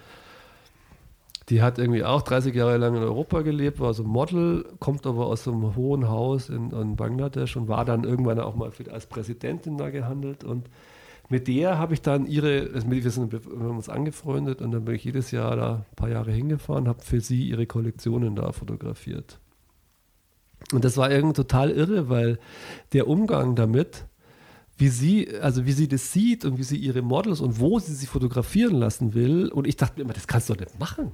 Das kannst du nicht bringen, hast das du kannst du nicht bringen, das ist so hart. Das ist, wieso? Dann sagt sie halt, das ist ja nur, das ist ja nur meine Denke. Das ist ja nur, mhm. also weil wir haben halt so ein bestimmtes Bild und das fand ich total, das hat mich immer so ein bestimmtes Bild von, von armen Ländern und so. Und das ist das, weil das natürlich auch geprägt wird. Immer fliegen auf den Augen irgendwelche Kinder, Hungerbäuche. Mhm. Und da fallen dir dann, und das, das fällt dir dann halt ein, wenn du nach Bangladesch denkst, weißt du? Ja, man, ja, man projiziert das natürlich projiziert da. das sofort. Sie hat das, sieht es komplett anders. Das ganz anders. Sie hat einen ganz anderen äh, Zugang zu dem Ganzen. Und ich, das ist das, wo man sich selber natürlich immer so ein bisschen hinterfragen muss. Wie, wie, wie groß sind die Stereotypen, die man da eigentlich reproduziert? Mhm. Auch, weißt Und das ist das, was mich an, an der journalistischen Arbeit schon irgendwie die Jahre natürlich auch ein bisschen frustriert hat, weil äh, natürlich die Auftraggeber in jeglicher Form nicht bereit sind, dann den Zustand zu akzeptieren, der nicht so ist, wie sie, sich, wie sie den gern hätten. Wie sie ihn gern repräsentieren würden. Genau, im Vorfeld. Ja. Weißt du schon? So. Und das ist doch weiter verbreitet, als man meint, finde ich. Wie empfindest du das bei deinen eigenen Bildern? Äh, ich meine, du hast ja ganz klar eine eigene Ästhetik. Also ich meine, deine Bilder, wenn sie alle nebeneinander sind, ähm, das ist schlüssig, dass das alles von dir ist. Ja, du wechselst jetzt nicht von Auftrag zu Auftrag, ändert sich die Ästhetik nicht wahnsinnig. Ähm, Geht es dir Geht es dir auch darum, irgendwie einen gewissen Stil äh, darzustellen oder ist dir eigentlich völlig egal, wie das Foto aussieht, sondern du möchtest irgendwie die Realität äh, repräsentieren? Weil ich finde, das ist immer so eine Schwierigkeit. Zeige ich die Realität oder zeige ich meine Interpretation der meine Realität? Meine Interpretation. Die Realität finde ich, das ist, das ist, also das kann man, weiß ich, kann ich gar nicht beantworten, ehrlich gesagt, weil das ist, die Realität ist, also wenn du jetzt, wir zwei fotografieren zu dem Fenster raus, schaut schon anders aus. Ja, sind andere Bilder, das ja. Ist einfach, jeder hat so einen bestimmten Blick auf die Dinge und so und das ähm, aber ich neige eher zum Romantis Romantisieren ja. von Dingen auch natürlich ähm, ich tue mich sehr schwer mit Abbilden zum Beispiel von einfach von Gewalt das, das habe ich also nie wirklich hin das will ich einfach nicht ich mhm. kann es aber nicht weil es vielleicht nicht ist ich kann es kaum anschauen ehrlich gesagt oder das Erleben und das Mitkriegen ist schon für meine Psyche so anstrengend, dass ich da sehr schwer mir als, als dass ich da als agierende Person mhm. mich sehe. Weißt du, das ist so. Also du kannst deswegen, dich da nicht wirklich rausnehmen, dann meinst du auch. Nee, ich, deswegen, ich war irgendwann, wenn auf mich geschossen worden ist, bin ich heimgeflogen. Ach, das, also, ist, das ist ab und zu passiert, ja, dass auf dich geschossen wurde. Ja, das, du bist natürlich in Gegenden manchmal in so mit erst, dass, dass du in Gegenden kommst, wo es dann schon äh, brenzliger werden kann mhm. und so. Also das ist, äh, aber das ist halt überhaupt nicht meine, also das ist, liegt nicht in meiner DNA, sage ich jetzt mal. So dieses, dieses, die Leute da, ich weiß nicht, ob du den Film mal gesehen hast von James Nacht, weil der da, mhm. ich meine, der liegt dann ohne, also keine Ahnung, wie, das, wie die das machen. Wie, wie, weißt du, wie der Film heißt? Äh, James Nachtwey, das ist so, das war ja so, so, eine, so eine Ikone der Kriegsfotografie. Okay. Und da gibt es so, das ist aber schon, der ist auch schon 20 Jahre alt, glaube ich, der Film. Und über der hat so den Bosnien, und das hat ein Schweizer Kameramann gemacht und der hat, das war halt relativ einzigartig, weil der eine Kamera auf die Kamera von dem James Nachtwerk montiert hat. Mhm. Also du konntest immer sehen, was der sieht. Mhm. Und da gibt es so Bilder, wo der im Gazastreifen. Verstörende so, Bilder wahrscheinlich, oder? Ja, da siehst du halt wieder. Und er ist der Einzige, der irgendwie ohne, ohne schusssichere Weste und ohne Stahlhelm und was weiß ich, was die da alle mal anhaben, das war dem ganz wurscht, glaube ich, ehrlich gesagt, so richtig mhm. gehend. Aber das, dafür braucht es ja schon auch, glaube ich, einen besonderen Typ Mensch, der bereit ist, wirklich ja, in solchen aber, Situationen ja, dauerhaft das ist überall, zu arbeiten. Also das sind Adrenalin-Junkies. Das ist wie, ja. also wertfrei, wie gesagt, wertfrei. Ja, das muss voll. jeder machen, aber das hat natürlich, das, das kann nicht jeder machen und ich glaube, das ist auch nicht wirklich für alle Leute gesund, ehrlich gesagt so. Nee, ich meine, es gehen ja auch genügend dabei drauf, muss man ja auch sagen. Also es ist jetzt nicht so, als wäre alles immer Happy End und jemand, der irgendwie. Nee, das Happy End bei den Menschen ist relativ klein. Ja, eben. Also, also die Psyche, also wenn es nicht drauf gehst, hast deine Psyche einfach einen Schatten. Mhm. Also da, du kommst dann nicht, ich bin mir zu 90 Prozent sicher, dass du daraus nicht unbeschadet rausgehst, egal ja. wie gut du das. Ja, ich kann es mir auch nicht vorstellen. Kannst. Ich meine, kein Soldat geht aus dem Krieg irgendwie vernünftig wieder raus, habe ich den Eindruck. Und ich meine, letzten Endes bist du in derselben Situation. Nur weil du die Waffe nicht in der Hand hast, bist du trotzdem dem allen ausgesetzt. Ja, aber das ist halt der große Unterschied bei das, und hab ich, das habe ich auch lernen müssen durch die Jahre, ist, dass du halt nicht, also ein Ärzte, wenn du mit Ärzte ohne Grenzen unterwegs bist oder so, dann äh, sind, die gehen ja immer da rein, wo die anderen schon alle rausgehen. Also, mhm. Und wenn die arbeiten, natürlich sind das, ich glaube, dass die natürlich auch in einer bestimmten Form, die das machen, eine bestimmte Art von Adrenalin-Junkies sind. Aber sie haben natürlich, und das ist die einzigste, die haben einfach einen Grund da zu sein und der ist, der steht über allem. Also ich mhm. meine, die retten, also wenn man selber mal krank war in Gegenden, wo kein Arzt ist und wie, wie, du dich freust, wenn da jemand ist, der dich behandelt, das kannst du dir nicht vorstellen. Mhm. Und äh, das ist das, die haben einfach, und das, das, das glaube ich, rettet dich selber auch vor dem ganzen Wahnsinn, der da um dich drum herum äh, tobt. Also, weil die wirklich auch, da gibt es furchtbare Geschichten von den Leuten, aber die machen einfach was. Ich als Fotograf mache nichts. Ich esse den Leuten das Essen weg. Die, ja, das ist die Wahrheit. Und am Ende des Tages produzierst du Bilder für etwas, wo die Masse, also die, für die die Bilder machst, über diese Zustände Bescheid wissen. Weißt du? Die Masse, die das nicht, interessiert das auch nicht. Ja. Also, und das ist das, und da glaube ich, kommst du halt, kann man, glaube ich, schon an deine, also an die, deine Grenzen kommen, weil die natürlich diesen, diese Rechtfertigungsgrund vor dir selber irgendwann, der zerbröselt mhm. einfach unter deinen Händen. Weißt du? Also, und dann musst du dich selber natürlich schon fragen, was du da tust. Und wenn das der Kick ist, dann ist es der Kick. Aber so diese Nachhalt, also diese, ich tue da was, weil ja, ja. dünnes Eis. In, die, in, in, in dem Spektrum der Fotografen gibt es ja eben die banaleren Sachen und die, die Adrenalin-Junkies auf der anderen Seite und dazwischen bewegt man sich ja irgendwo. Ja. Und ich meine, du bist ja schon ähm, eher in der Mitte, sagen wir mal. Und du hast wahrscheinlich Zugang zu beiden. Das heißt, man kennt ja meistens dann auch Kollegen aus beiden Richtungen. Hast ja. du auch einige Kollegen, die tatsächlich in diesem Extrem, ja. Extrem sind? Das heißt, du hast es auch ähm, persönlich miterlebt, wahrscheinlich, ja. dass die Persönlichkeit da etwas drunter leiden kann. Ja. Ja, sehr so, also, ja.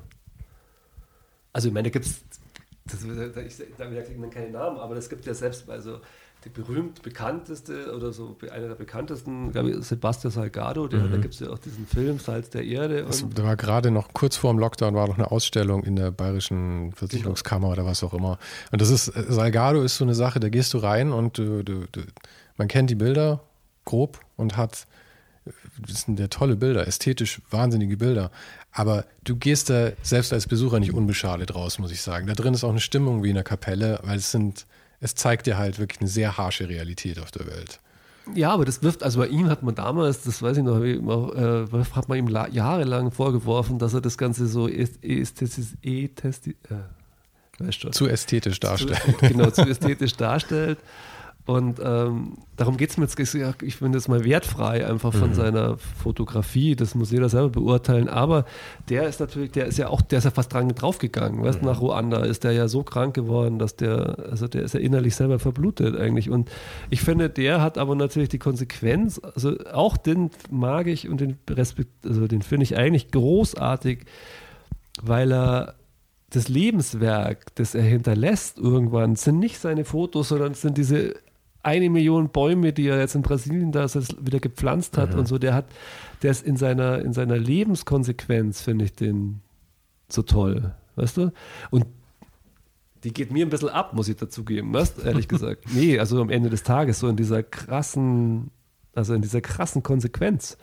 Und das respektiere ich an solchen Leuten, ob das bildet mir, ob ich das jetzt toll oder nicht so toll oder das eine besser oder schlechter finde oder ob ich das aber als mhm. Gesamt, als Gesamtwerk sage ich jetzt mal in Anführungszeichen, finde ich den top. Also finde ich den einer ja, der ja. Leute, die sagen, der, also Hut ab. Aber was die, ähm, was die, die, diese Lebenskonsequenz, wie du sagst, irgendwie angeht, muss man natürlich auch sagen, du bist ja auch in einer etwas anderen Situation. Ich weiß jetzt nicht, wie deine, dein finanzieller Zustand heutzutage ist, aber Salgado hat halt auch das Geld, Millionen von Bäume zu pflanzen oder das anzukurbeln, oder? Ich meine, da, das hat er sich natürlich ja schon auch erarbeitet. Natürlich, ich. aber ich meine, letzten Endes ist es ich ist ja halt zum Fenster hinausgehauen. okay. Um, also ja, das lassen wir mal so stehen. Verdient, aber ich habe also ich habe schon eher sehr, also dieser, dieses Spargehen ist bei mir nicht, habe ich mir nicht angestellt. Aber Salgado hat er jetzt auch nicht groß gespart, oder? Ich meine, wenn ich mich recht erinnere, lebt er in Paris in einer wunderbaren Wohnung, hat drei Kinder gezeugt oder so, denen es allen gut geht und für die er alle bezahlt hat für irgendwelche Ausbildungen. Also es ist jetzt nicht so, als hätte er irgendwie. Naja, aber der hat das natürlich, der Salgado, muss man sagen, also ich jetzt rede so, aber das ist halt, der hat das halt professionell, der war halt auch ein wirklich richtig guter Wirtschaftsmensch. Mhm. Also der hat sich ja selber als, als Fotograf also extremst gut vermarktet. Also ich, ich glaube, das war der erste oder der einzige, wo ich es weiß, dass der, glaube ich, 5000 D-Mark am Tag gekriegt hat. Weißt? Also als Reportagefotograf, das war mhm. damals mhm. Werbung und so okay, aber als Reportagefotograf jemand so, so, dass einer so viel Geld abkriegt für bestimmte Jobs, das war schon gut. Und er hat die letzten Projekte, die er gemacht hat, soweit ich weiß, das Genesis oder so, das war bevor der den erst, das erste Bild gemacht hat, hat der schon alles verkauft gehabt. Da war jeder Flug bezahlt, weil mhm. haben Leute zusammengelegt, was zur Zeitungen. Stern, Paris Match, äh, wie die alle hießen, Rolling Stone. Und ich glaube, die haben alles so als Pool sich zusammengetan und haben gesagt, hier, hast du mal das Geld und jetzt machst du mal. Und dann hat er, glaube ich, fünf Jahre lang hat er einfach vor sich hin produziert. Was? Das ist natürlich toll, wenn man in der Position ja, mal ist, dass man sowas das machen kann. Ja. aber natürlich auch erarbeitet, muss man einfach ganz klar sagen. Das ja. ist ihm nicht geschenkt geworden. Also. Du hast, ähm, ich glaube, das war schon vor dem Interview, aber du hast zu mir auch gesagt, du musst jetzt nicht mehr überall hinfliegen. Ähm, du hast, hast die Sachen halt auch gesehen, dir geht es jetzt halt um, um, um die Arbeit dann. Gibt es irgendwelche, äh, irgendwelche Themen, die dir die dir irgendwie brennen, die du noch wahnsinnig gern machen würdest? Große Sachen irgendwie? Oder schaust du eher, was kommt und machst das dann? Naja, es gibt dieses große Thema, also ich war irgendwie gesagt, die letzten, weiß ich nicht genau, ja, 30, also ich war halt über, fast überall auf der Welt. Mhm. Also äh, ich habe es mal für die Uni gezählt, da waren wir irgendwie für den Projekt mal über 140 Länder oder so. Wie, viel, wie viele Länder gibt es? Ich weiß 190, 102 oder 200 oder 96, 198 oder sowas. Aber mir fehlt halt was Lustiges, mir fehlt komplett der ganze Osten. Mhm. Also ich, der, der, ganze war es immer zu kalt anscheinend. Das war, da hatten wir auch nie. Ich war mal in Russland, aber das war's dann. Also diese ganzen Kirgisistan, äh, ach, was wie sie alles haben, Kasachstan, Usbekistan mhm. und sowas. Das, und ich glaube, dass das äh, toll ist da. Und ich glaube, dass das auch tolle Kulturen sind, weil die auch ein bisschen wie in Afrika, glaube ich, das ist ja da diese Kolonialzeit äh, in Afrika ja alles so, äh, die Länder nach Grenzen am Reißbrett und damals Sowjetunion, UdSSR, die haben natürlich überall steht erstmal dieser ganze sozialistische mhm. Ding, aber das sind ja alles ganz viele kleine Einzelkulturen. Der ist ja wahnsinnig weitläufig, auch genau. in der Mongolei oder sowas. Ich meine, da fährst einen Tag und siehst niemanden dann, oder? Genau, das ist ja, da gibt es ja alles. Da gibt es ja. diese großen, da gibt es diese Kleinstaaten, da gibt es ja, ich meine, und ich glaube, dass das natürlich eine ganz andere, also mich interessiert diese ganze andere Kultur, weil die halt, was mich an Afrika, also das, was ich an Afrika liebe, ist dieses offene, lachende, also dieses auf dich zugehen, also das, diese Musik, all dieses ganze, diese, also diese Leichtigkeit, diese mhm. in dieser Schwere da auch ist, ist, glaube ich, im Osten halt gar nicht da. Das sind alles harte Hund. Also das sind so alles. So wirkt es auf jeden Fall. Ja, ich glaube, aber ich glaube auch, dass da hört man, ich, wie gesagt, ich kenne es nicht, aber dass man, wenn man da halt, es dauert halt länger oder lange, bis man da so reinkommt, aber wenn man dann reinkommt, ist es halt, muss es auch wahnsinnig sein. Mhm. Also und das würde mich sehr interessieren noch, also die nächsten Jahre, das mal so abzureisen, so ein bisschen. Ja, ja ich habe einen Freund, der ist, äh, er ist Amerikaner und ähm, hat äh, weißt, das war so diese irgendwie Kleinstadt und er wollte unbedingt aus Amerika raus und hat dann halt was auch immer, irgendwelche wilden Sachen gemacht, Peace Corps oder was auch immer. Mhm. Und hat dann Infrastruktur halt aufgebaut in irgendwelchen Ländern, in diesen ganzen Stans halt. Und der hat auch Geschichten zu erzählen und hat dann aber auch ähm, Russisch gelernt in der Zeit. Und ich habe den kennengelernt in Thailand an einem Strand, und in Thailand ist ja, die, die Russen sind da ja über hergefallen in den letzten Jahren, letzten Endes. Die waren davor einfach nicht, Nicht da. nur in Thailand. Ja, nee, weltweit. Und ich tue mir wahnsinnig schwer mit Russen, weil die einfach von der Mentalität her so weit entfernt sind, irgendwie von, von, von uns und von den Asiaten noch viel weiter. Ähm, und ich hab, beneide ihn immer, dass er diese Grenze überbrücken kann durch die Sprache dann. Weil ich finde es wahnsinnig schade, dass ich letzten Endes ähm, den Russen gegenüber eigentlich fast schon rassistisch bin einfach. Ja? Ich habe ich hab einfach kein positives Empfinden diesen Menschen gegenüber. Und ich weiß, dass es nur an der Grenze liegt, die ich nicht überschreiten kann. Irgendwie, ob es die Sprache ist oder dass ich einfach noch nicht tief genug, jemand noch nicht genügend Chance gegeben habe, da irgendwie ihn wirklich kennenzulernen. Weil das ist ja immer egal, wo du hinkommst, äh, ist das der Eintritt, wie der, der, der, also der Eintritt wird ja da halt nicht sehr leicht gemacht, sag ich mal. Und das ist ja das Tolle in Afrika. Also ich habe in Ich Afrika muss sagen, ich war noch nie in Afrika. unfassbare Erlebnisse gehabt mit, also wo du dir denkst, das ist also gerade von Ländern, wo du dich die Leute fragen, was wie spinnst du, was kannst du da hinfahren, weißt du, im Sudan oder so, auch im Iran zum Beispiel, ist es also dass die Leute, die haben eine, die legen eine Gastfreundschaft an den Tag, also wo du, da bist du sprachlos einfach. Und zwar nonverbal. Wir verstehen uns einfach nicht. Weißt du? Und das ist mir ein paar Mal passiert mit Michael, wo wir ausgestiegen sind. Also wir sind einmal, das war sehr lustig, auch über mit, mit, mit das war eine, so eine Reisegeschichte eigentlich über, da sind wir mit Honeckers Hubschrauber über die, über, ja, sehr lustig, durch die Gegend geflogen und das, also das ist ja auch eine lange Geschichte und der, der Mann, der das gemacht hat, der war ehemaliger UN, äh, äh, Soldat und ist dann da, als sie den wieder nach zurückschicken wollten, nach Norwegen, ist der da geblieben und hat dann in ein Flugzeugunternehmen aufgezogen. Ein, der, der hatte natürlich einfach Verbindungen zu, in alle Gegenden und mit dem sind wir dann einfach rumgeflogen und der hat muss uns ich ganz kurz, erzähl, erzähl einfach weiter. Ich muss mir nur kurz die Kameras mal anschauen, weil sich das Licht hier so verändert hat. Okay, ja. Und dann hat der ähm, uns einfach in so einem Dorf an den, an den, an den, an den Nilquellen am Nil uns rausgelassen und ähm, ist dann abgehauen. Und dann standen wir da mitten im Dorf, also am Rand von so einem Dorf mit unserer Tasche und unserem Rucksack und sind dann da reinmarschiert. Und dann kam der, kam irgend so ein älterer Nuri, hieß der.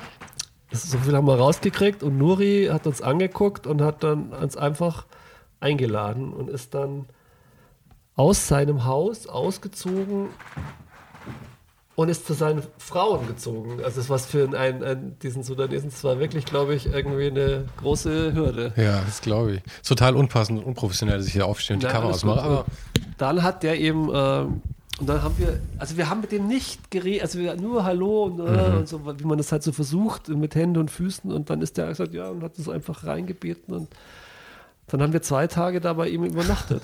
Und dann kam der in der Früh mit Frühstück. Also, ist dir das peinlich dann? nee, Diese Gastfreundschaft Nee, oder das so? fand ich, das finde ich halt. Also das ist das, was man halt wirklich, also ich weiß nicht, warum das so ist, aber und das ist natürlich bei meinem Verhalten in Deutschland auch so, wenn ich fotografiere, ich versuche immer natürlich sehr respektvoll und auch das so, und das versuche ich in Afrika auch. Ich marschiere auch nicht einfach in irgendwelche Häuser oder Gärten rein, aber diese Offenheit, also wie ich, wenn ich mich selber beobachte, wenn ich in Afrika fotografiere und was danach passiert, da würde ich in Deutschland nicht sehr weit kommen damit, ehrlich gesagt.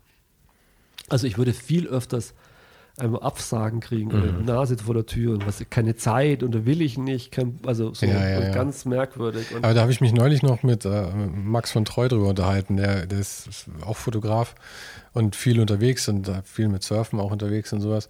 Und äh, ich, ich habe auch den, den Standpunkt vertreten, dass in, in Ländern wie Asien oder so die Leute ganz anders umgehen oder in, in, in Bereichen, in Gegenden wie Asien ganz anders noch damit umgehen, irgendwie ähm, fotografiert zu werden, aber auch insgesamt angesprochen zu werden. In Deutschland oder Europa, auch Amerika, würde ich immer den gleichen Kamm scheren, ist schon sehr viel Distanz irgendwie immer. Und es ist nicht mal zwangsläufig unfreundlich, aber so eine gewisse Leichtigkeit, wie ich sie jetzt irgendwie in Thailand oder Kambodscha oder so kennengelernt habe, geht hier ab, finde ich. Ja, und ich bin aber halt auch immer noch, ich bin mir noch nicht so sicher, ob es nicht auch an einem selber liegt. Also das ist, ich bin mir selber nicht sicher, ob ich einfach anders bin. Also ich bin mir bei mir sicher, dass das dem so ist, weil ich habe ich habe auch festgestellt, dass ich und es wird langsam besser, aber Deutschland hat für mich immer sowas gehabt von langweilig, dröge, ich muss hier raus, was ja auch total Schwachsinn ist. Es gibt wunderschöne Landschaften ja, ja. hier, die Menschen sind toll, die Möglichkeiten sind super und alles. Aber wenn du mich da in den Flieger gesetzt hast und ich irgendwo in einem heißen Land aus dem Flughafen rausgekommen bin, habe ich erstmal tief durchgeatmet und habe gedacht, ah, yes.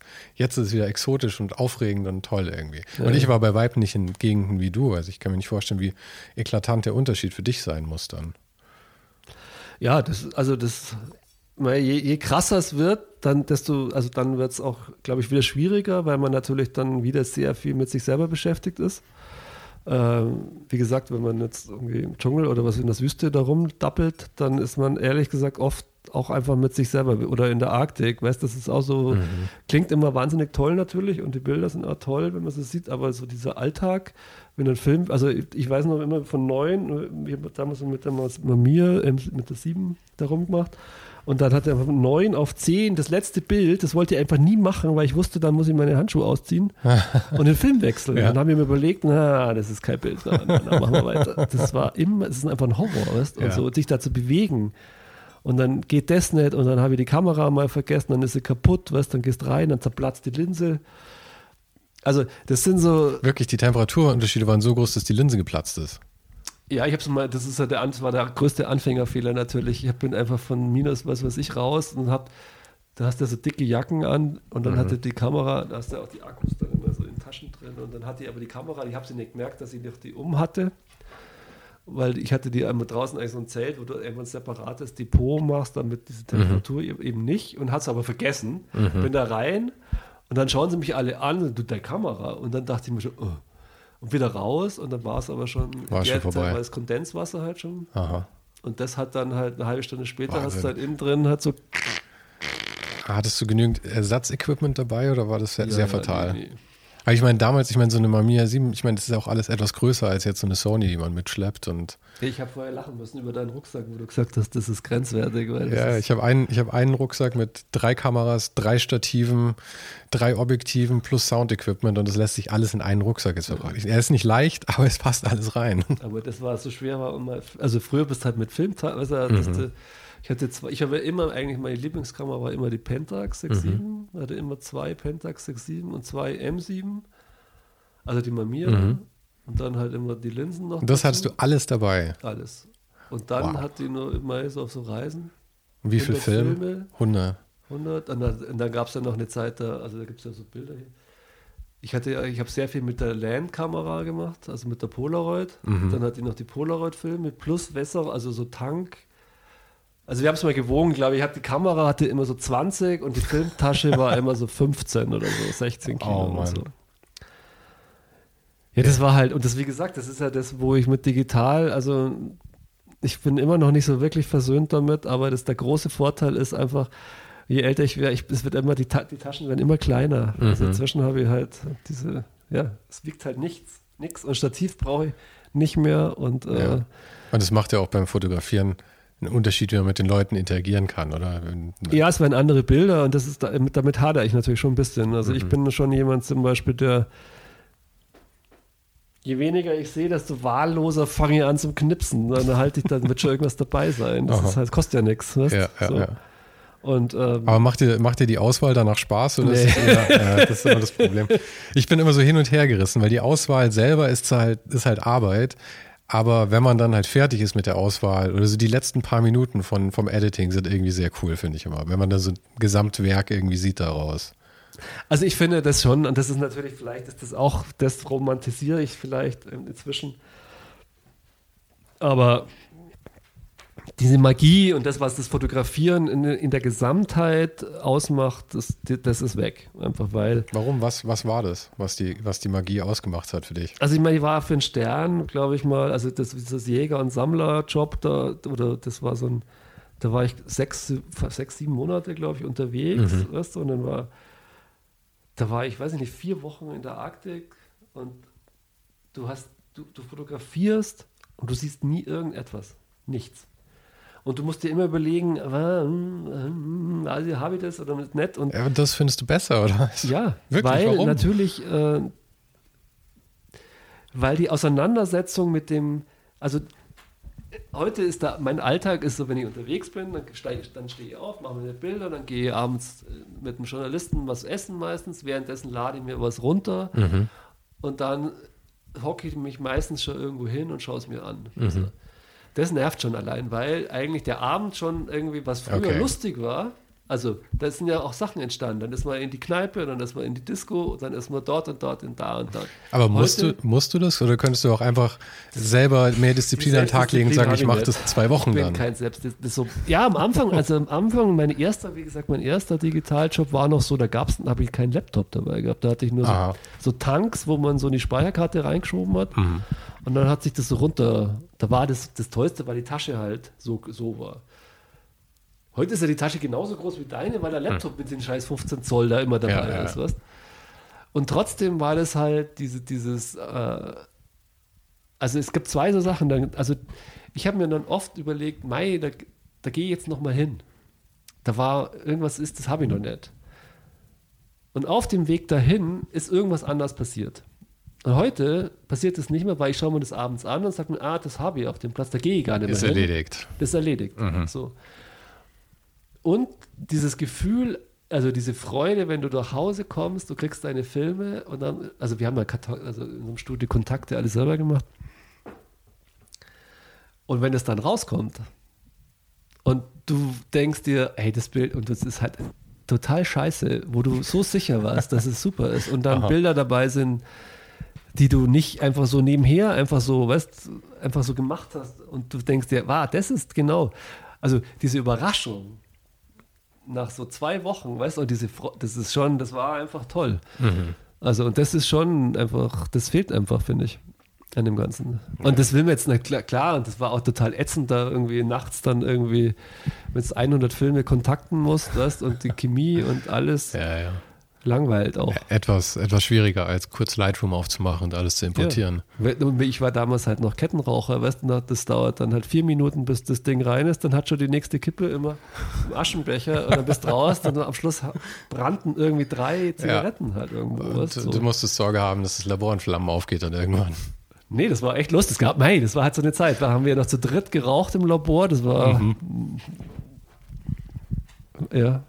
Das ist Andere schon alles Zeiten, ne? anders. Ja. Ja. Also, alles hat seine Vor- und Nachteile, finde ich. Ja, Aber- das auf jeden Fall. Es gibt so viele Sachen, über die ich eigentlich gerne noch Geschichten hören würde. Ich meine, also nur um es nochmal kurz anzuschneiden. Vielleicht müssen wir irgendwann nochmal eine zweite Folge machen. ähm, ich meine, du hast auch einfach äh, Leute fotografiert wie Obama oder den Dalai Lama, IYY, Werner Herzog und all sowas. Und ich bin sicher, du hast unermesslich viele Geschichten auch darüber. Nicht nur übers Reisen. Aber ich habe dir eigentlich gesagt, wir machen eine Dreiviertelstunde, jetzt sind anderthalb Stunden vergangen. Ist Deswegen- schon. Ja, Alter. deswegen bedanke ich mich jetzt bei dir Ich dir auch und wir sehen uns hoffentlich bald wieder. gerne. Danke dir. Tschüss.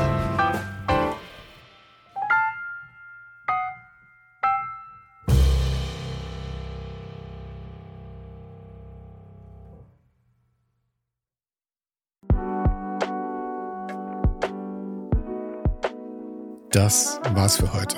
Falls du gerade eine von den älteren Folgen hörst, ist es gut möglich, dass du jetzt ein zweites Outro hörst. Lass dich aber nicht von mir verwirren. Ich bin gerade dabei, ein paar Änderungen zu machen und dafür muss ich 150 Folgen neu schneiden und nochmal uploaden. Du kannst dir wahrscheinlich vorstellen, dass das ein kleines bisschen dauert. Falls du mich und die Show supporten möchtest, gibt's dafür ein paar Möglichkeiten. Auf patreon.com slash svensaro gibt's jede Woche Bonusmaterial, exklusiv nur für Supporter. Und das für nur ein paar Euro im Monat, mit denen du mir helfen kannst, ohne den Hype noch lange, lange für dich weitermachen zu können. Es hilft natürlich auch immens, wenn die Show wächst und dazu kannst du deinen Teil beitragen, indem du deinen Kollegen und Kolleginnen davon erzählst. Freunde, Familie, du weißt am besten, für wen das noch was sein könnte. Und zu guter Letzt, falls du es noch nicht gemacht hast, bewerte die Show jetzt gleich mit fünf Sternen in deiner Podcast-App. Im Newsletter gibt's übrigens jede Woche völlig kostenlos inspirierende Tipps von meinen Gästen und mir. Den kannst du auf ohnenhype.substack.com abonnieren. Und alle Links findest du, wie immer, direkt auch hier in der Beschreibung und natürlich auf ohnenhype.com. Im Archiv gibt's noch eine Unmenge anderer Gespräche. Unter anderem waren schon mit dabei Stefan Sagmeister, Mirko Borsche, Paula Schör, Mike Miri, Jeremy Format, Jonas Lindström, Mathilde Mutant, Olaf Heine, Eike König, Erich Spiegermann und, und, und. Scrolle einfach mal durch. Wir sind bei über 150 Folgen, wie gesagt. Und um ehrlich zu sein, kann ich selber kaum fassen, dass ich das Glück hatte, mit so vielen inspirierenden Menschen sprechen zu dürfen. Vielen Dank an Dominik Huber und Marc Capella von Moiré. Von denen stammt nämlich die neue Hausschrift der Show und die heißt GT Pressura. GT steht übrigens für Grilly Type, über die die Schrift zu mir kam. Und auch nochmal vielen Dank an Tobias Rechsteiner fürs Vermitteln. Der größte Dank geht aber natürlich an dich fürs Einschalten, fürs Zuhören und für deinen Support. Und wir hören uns dann hoffentlich nächste Woche wieder.